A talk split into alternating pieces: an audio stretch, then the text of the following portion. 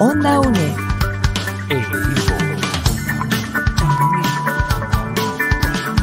Imagen y sonido, hasta donde estés.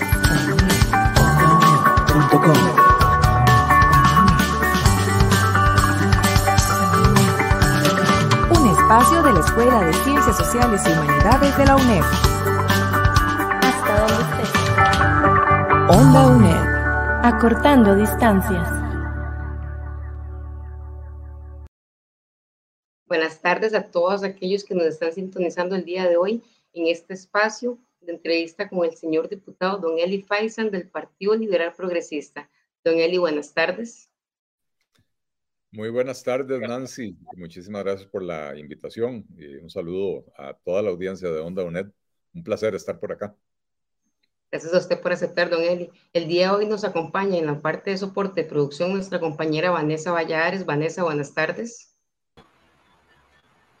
Hola, hola, un gusto saludarle, un gusto saludarle, don, don Eli. Esperamos que este espacio de conversación sea de provecho y genere criterio para las personas que nos escuchan y que nos siguen. Muchas gracias, Vanessa. Igual, un saludo para usted. Don Eli, bueno, eh, este espacio es para hablar acerca de la reforma que se le pretende hacer al Código de Trabajo promedio de las jornadas 4x3. Muy en particular, sabemos que usted es una de las personas que está a favor de esta reforma y nos gustaría que usted nos explicara cómo beneficiaría a la ciudadanía el implementar esta reforma en un marco legal, porque también sabemos que ya se ha venido implementando, pero en un marco fuera de la legalidad. Precisamente, y, gracias por enmarcarlo eh, por ahí, porque precisamente por ahí va el, asunto. Esto es una, eh, un secreto a voces que, se sabe, que sucede, que se está haciendo en el país. Eh, y, es importante, eh, a ver, darle un, marco normativo para proteger los derechos de las personas trabajadoras eh, que están en, esquemas de esta naturaleza. Eh, el país tiene dos opciones, seguir haciéndose de la vista gorda como nos hacemos con, con las plataformas digitales de transporte, pretender que la cosa es ilegal, pero sigue sucediendo y, y, no hacemos nada al respecto eh, o le creamos un marco normativo para garantizar eh, los derechos de, de, todos, ¿verdad? Eh, para un grupo de empresas que es bastante reducido, este tipo de operación es importante, eh, importante para mejorar la competitividad en un país que lamentablemente se ha vuelto muy caro para producir acá. y entonces considero que es importante darle ese marco normativo. Creo eh, Nancy, tengo la convicción de que esto es para muy poca gente, esto no, no, en los países donde se han aprobado mm, jornadas de esta naturaleza, ¿verdad? Eh, semanas comprimidas, tienen diferentes nombres. Eh, de lo que yo he podido leer y he revisado unos 10 o 12 casos de otros países eh, desarrollados, en vías de desarrollo, en ningún país llega al 10% de la fuerza laboral. En Costa Rica es mucho menos que eso y, con los límites que se le está estableciendo en la normativa, o por lo menos en el texto que en este momento está en discusión, serían realmente pocas las empresas, pero empresas importantes, eh, sobre todo en los regímenes especiales de exportación, zona franca en particular. Don Eli, esta reforma no abriría una brecha de exclusión en sectores propiamente como lo son mujeres y personas con discapacidad. Mire, es, es, una preocupación que nosotros tenemos y nuestra representación en, en estas negociaciones ha estado insistiendo en ese tema eh, y, hemos estado insistiendo en, incluir eh, medidas, eh, acciones afirmativas eh, para, garantizar que no haya exclusión. Ahora, yo le diría, si este fuera un proyecto eh, de aplicación para la generalidad de la, fuerza laboral, eh, ahí sí yo le diría que, tenemos un problema. Esto es algo muy particular. De lo poco, de las pocas cifras que tenemos, las empresas que están utilizando este, este sistema en, los regímenes, en el, régimen, el régimen de zona franca eh, reportan que un 42% de las personas que trabajan en estas jornadas son mujeres. Eh, si mal no recuerdo la cifra, ¿verdad? Eh, también un porcentaje alto, por encima del 40%, son personas mayores de, 40 o 45 años, o sea que sí está generando opciones para segmentos de la población que, tradicionalmente les cuesta encontrar empleo.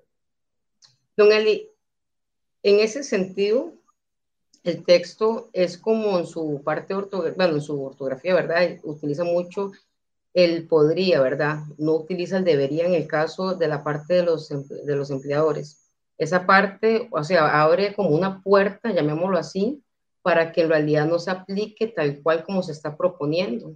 En ese sentido, ¿qué va a garantizarle a la fuerza laboral que sí se van a ver protegidos sus derechos.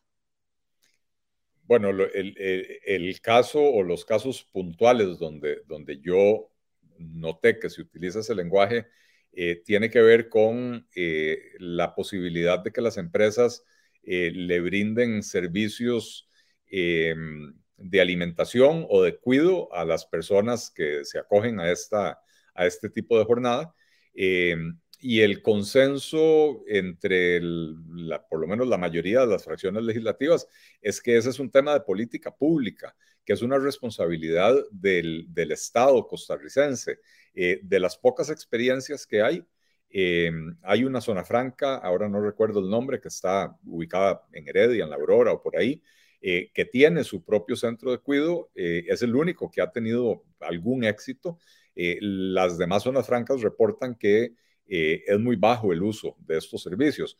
Eh, y cuando se ha encuestado a las mujeres eh, que trabajan en estos lugares, ¿por qué no hacen uso de esos servicios? Lo que dicen es, preferimos tener al niño o a la niña o a los niños en, cerca de la casa.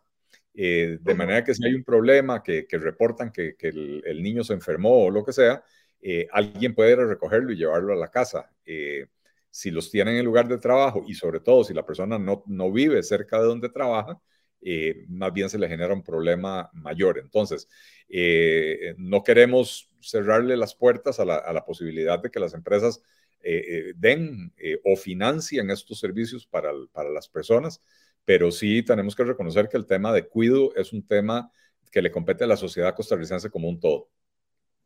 Sí, y en ese sentido, Eli, la parte, por ejemplo, la salud mental, ¿verdad? De la fatiga que pueda sentir la persona que tenga que trabajar en esta jornada, que eventualmente puede desencadenar una depresión, un cuadro de ansiedad y otra serie de situaciones muy propias de lo que es este, las jornadas extenuantes de trabajo, ¿cómo se ha pensado poder contrarrestar? Porque según el mismo texto, se abre también el portillo a que el patrón pueda solicitarle a su empleado que haga horas extras en sus días libres.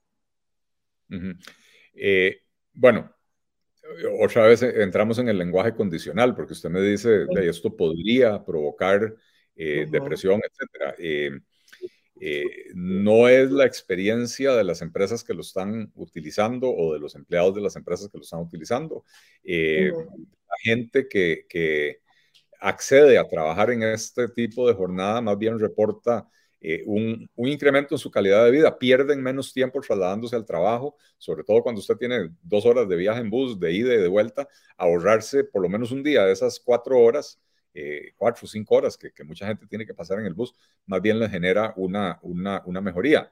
Eh, se les da un día libre, por lo menos un día libre entre semana, eh, que les permite hacer algunos, algunas vueltas, algunos mandados, etcétera, eh, que si solo se tiene el fin de semana en la jornada tradicional, pues no, no, no es tan fácil, ¿verdad? Eh, entonces, yo no soy amigo de, las jornadas extendidas. Yo como economista creo que, existe el, principio de, los rendimientos decrecientes, ¿verdad?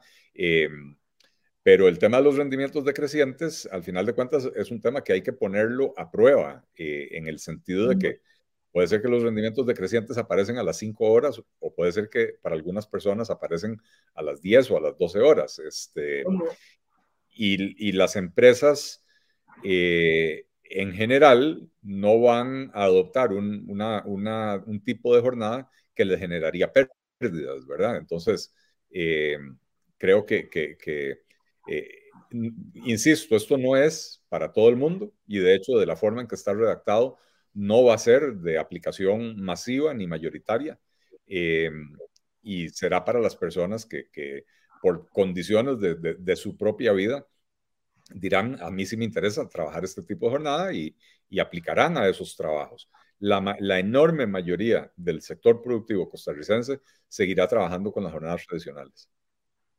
Y en ese sentido, en ¿cuáles serían los parámetros, indicadores para que la persona sea paciente en el perfil de estas jornadas? Porque hasta el momento solo se ha propuesto una reforma se ha hablado de ventajas, desventajas, pero no se ha creado como un perfil donde la persona pueda saber si puede estar ahí o no, ¿verdad? Porque como le mencioné al inicio, en el caso de las mujeres que tienen hijos, muy posiblemente ellas pues van a, optar por no este, llevar este tipo de jornada. Donde una persona que en una situación de discapacidad o enfermedad no pueda estar una jornada extendida en su trabajo, pero esto es como a grosso modo, pero en realidad no se ha hablado como indicadores o parámetros de qué sector propio la población va a poder eh, optar por este tipo de jornada. Esa parte se ha pensado en alguna manera de establecerla o va a quedar a criterio de cada ciudadano y del mismo patrón. Bueno, eh, nosotros somos liberales, nosotros creemos que la gente sabe cuáles, cuáles son sus necesidades mejor que cualquier burócrata que desde un escritorio eh, determine eh, qué, es lo que, qué es lo que les conviene. A nosotros lo que nos corresponde es crear la, la, posibilidad y la oportunidad para las personas que consideren que sí reúnen las condiciones para esto. Eh, también, y es un tema que se ha discutido en las mesas, que, que, esto no, no puede ser obligatorio, ¿verdad? Y entonces se ha incorporado en el texto que las personas tienen tres meses para hacer la prueba. si ya son trabajadores de la empresa, eh, eh, tienen el derecho de regresar a la jornada eh, normal, tradicional, ¿verdad? y para los nuevos empleos que se generen, las personas saben mejor que usted y que yo y que cualquiera de los 57 diputados y los 20 restos de ministros, qué, es lo que, qué es lo que les conviene mejor, ¿verdad? Ese, ese debería de ser el principio. Es que estamos tan acostumbrados a que papá Estado nos dice lo que podemos hacer y lo que no, cuándo, a qué hora y de qué tamaño, eh, que, se nos olvidó que somos seres humanos, autónomos, independientes, inteligentes, em, que, que, podemos determinar qué es lo que más nos conviene. En ese sentido, Eli, hay como también una preocupación en lo que es la parte de las zonas rurales que por ejemplo ahorita el desempleo pues en este tipo de zonas es bastante alto y en realidad pues no sé, me gustaría que usted nos explique cómo implementar esta reforma, el Código de Trabajo, por ejemplo, va a ayudar a lo que es el desempleo en este tipo de zonas, porque básicamente también esta reforma solamente va a beneficiar a lo que es el Valle Central. ¿Qué va a pasar con la parte rural en ese sentido? Bueno, una, una, de las primeras cosas que dije, Nancy, esto, este es un proyecto de, de espectro muy limitado. No es para todo el mundo y no es la panacea. Eh, yo no sé por qué la gente en este país cree que un solo proyecto de ley va a resolver todos los problemas del país. Eh, ahora estábamos en el, en el plenario discutiendo eh, un convenio de cooperación con Brunei eh, que es un país eh, en, el, en Asia Pacífico de 460 mil habitantes y es un país muy rico. Eh, y una diputada dijo, este es un proyecto de reactivación económica. Perdón, ¿qué va a reactivar un convenio de cooperación técnica y cultural con Brunei? La economía de Costa Rica. Este, no todo es un proyecto de reactivación de la economía. Habiendo dicho eso, recientemente se aprobó una modificación a la ley de zonas francas para crear condiciones más favorables para que las zonas francas se vayan a establecer fuera de la GAM. En el caso de que eso suceda, la combinación de esas dos leyes, la de zonas francas fuera de la GAM con las jornadas 4.3, podría ayudar a generar un número de empleos en las zonas rurales, en las zonas costeras, en las zonas eh, fronterizas, donde sea que se vayan a instalar eh, estas empresas de zona franca.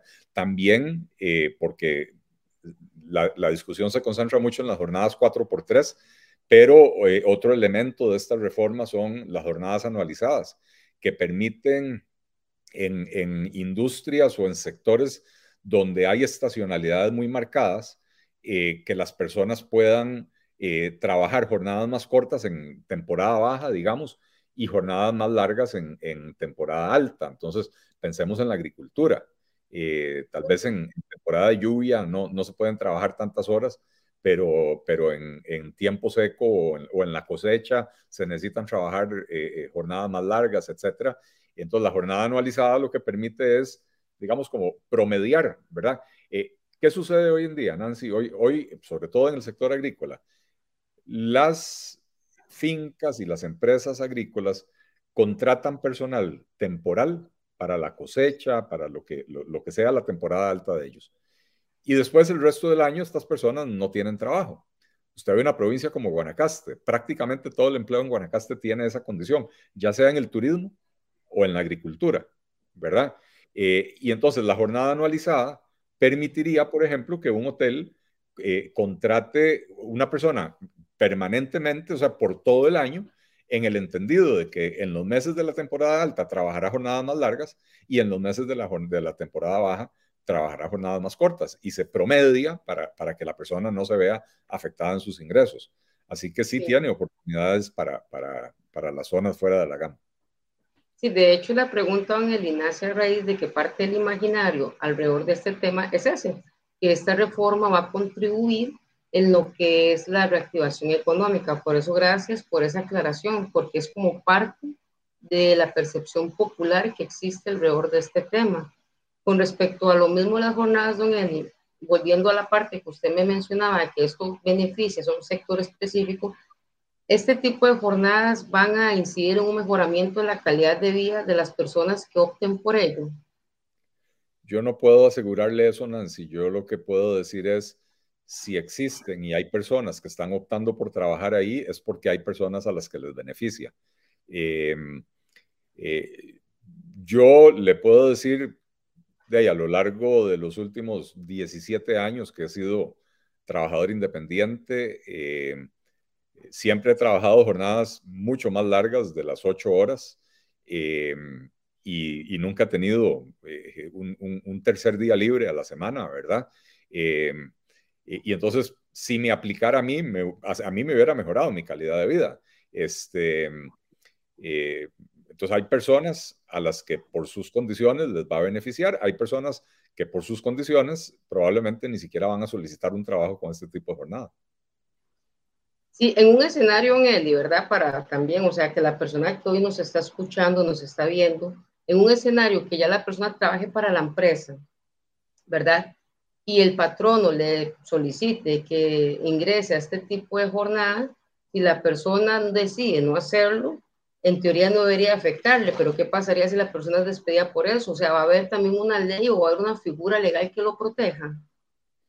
En el texto que está en discusión, eh, se, se, digamos que se prohíbe expresamente el despido eh, por ese motivo. Se, se dice que, que, al trabajador se le tiene que dar un periodo de tres meses para, para, para hacer la prueba y si no, em, ¿cómo se llama? tiene derecho de volver a, a, a, su puesto original. Ahora, entendamos que, que, la discusión no se ha terminado, ¿verdad? Lo que tenemos ahora es un un, un, nuevo texto sustitutivo presentado hace dos días por, por el gobierno. Eh, los, los jefes de fracción tomamos la decisión de llevar esto a plenario el 4 de julio, o sea que todavía de aquí a ahí hay 10 días para, para el estira y encoge. Y una vez que sí. llega al plenario, eh, también hay la posibilidad de, de mocionarlo, ¿verdad? Entonces, eh, no hay nada escrito en piedra en ese momento. Sí, una parte que también preocupa en el día es la parte de que el Ministerio de Trabajo pues posee sus carencias, ¿verdad? En el tema de los inspectores. Entonces, si un escenario como el que le mencionaba, la persona es despedida por no querer aceptar, no va a tener tampoco, o sea, como mucho respaldo en el tema de la inspección por parte del Ministerio de Trabajo. Entonces, son esas cosas que a la población general también le genera una preocupación. A la población general. Le hemos, le hemos, preguntado a la población general si esa es una preocupación de la población general. Es que a mí me gusta hablar con, con datos, no, no con excepciones.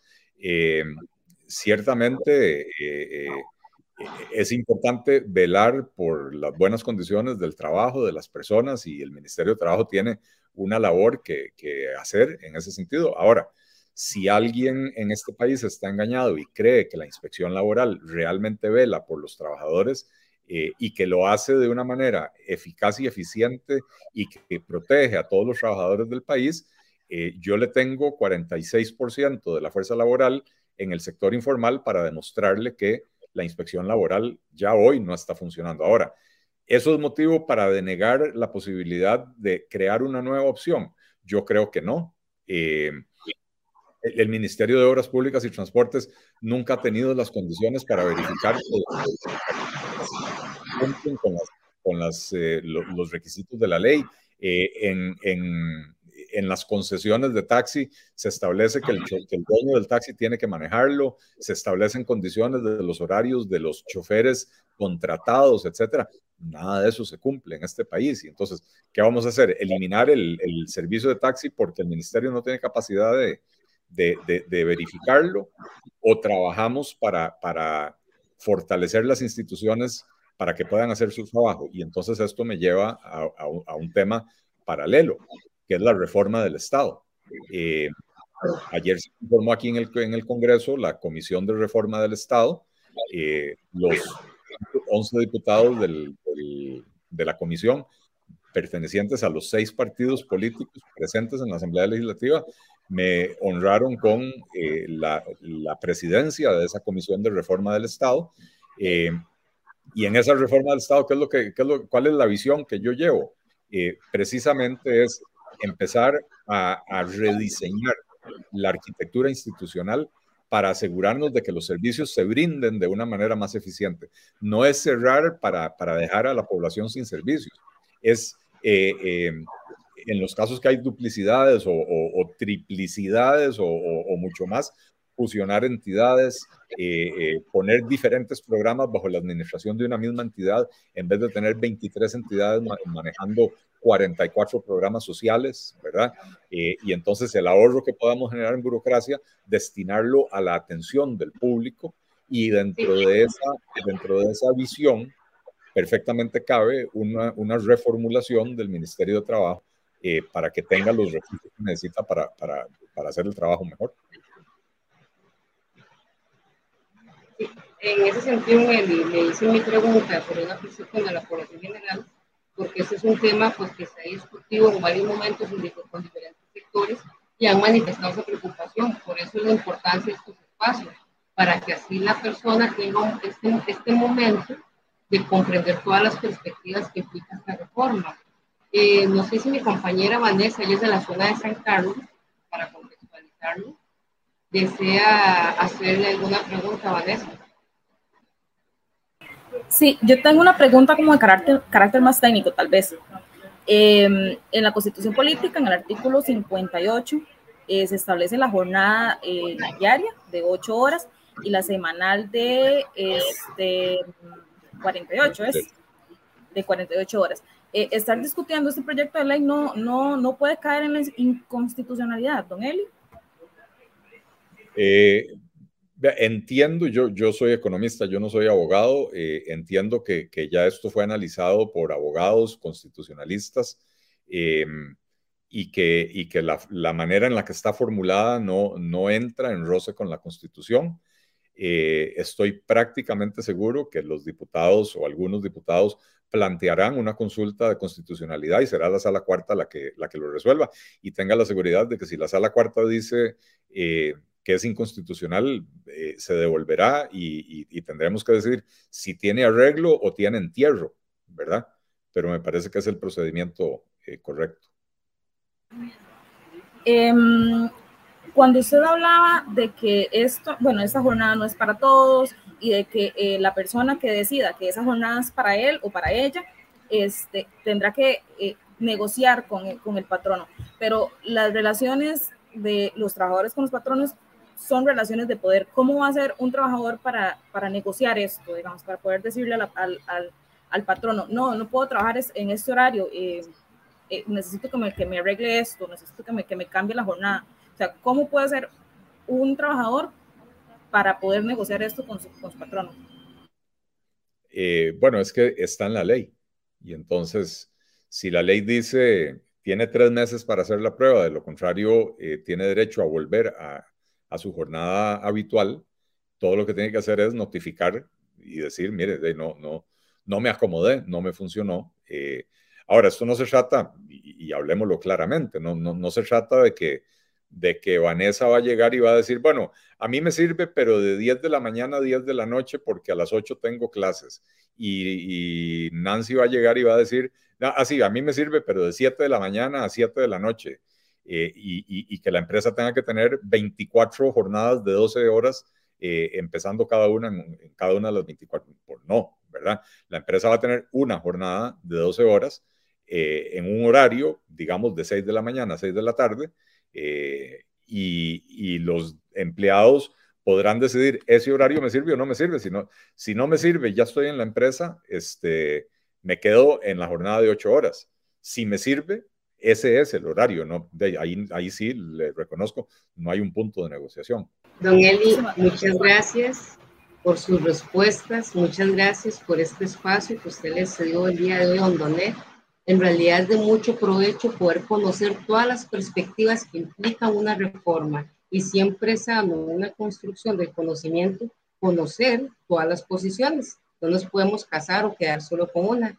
Entonces le agradecemos realmente que usted el día de hoy nos atendiera, nos respondiera estas preguntas que sé y estoy segura que la audiencia que hoy nos sigue y los que verán eventualmente este video van a poder crear una mejor opinión no basándose en percepciones, sino en realidades que nos han ofrecido ustedes los diputados acerca de esta jornada. Así es, eh, eh, me parece importantísimo contar con estos espacios, más bien el agradecido soy yo de, tener el, espacio.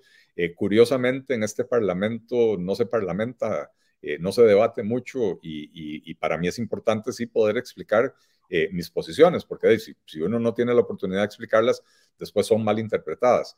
Así que eh, les agradezco mucho el espacio y las felicito. Muchas gracias. Muchísimas gracias, Vanessa, también a ti por la participación el día de hoy en este espacio. Un agradecimiento a lo que es la Transmedia que nos colaboró en la parte técnica y un agradecimiento a todos ustedes que hoy se conectaron a ver esta entrevista con el señor Eli Paisan, diputado del Partido Liberal Progresista. Buenas noches. Buenas noches.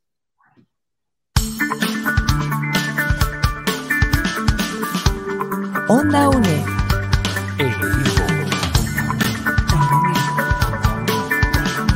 Imagen y sonido, hasta donde estés.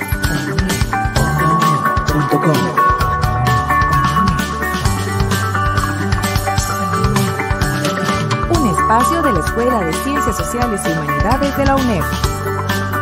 Hasta donde estés. Onda UNED. Acortando distancias.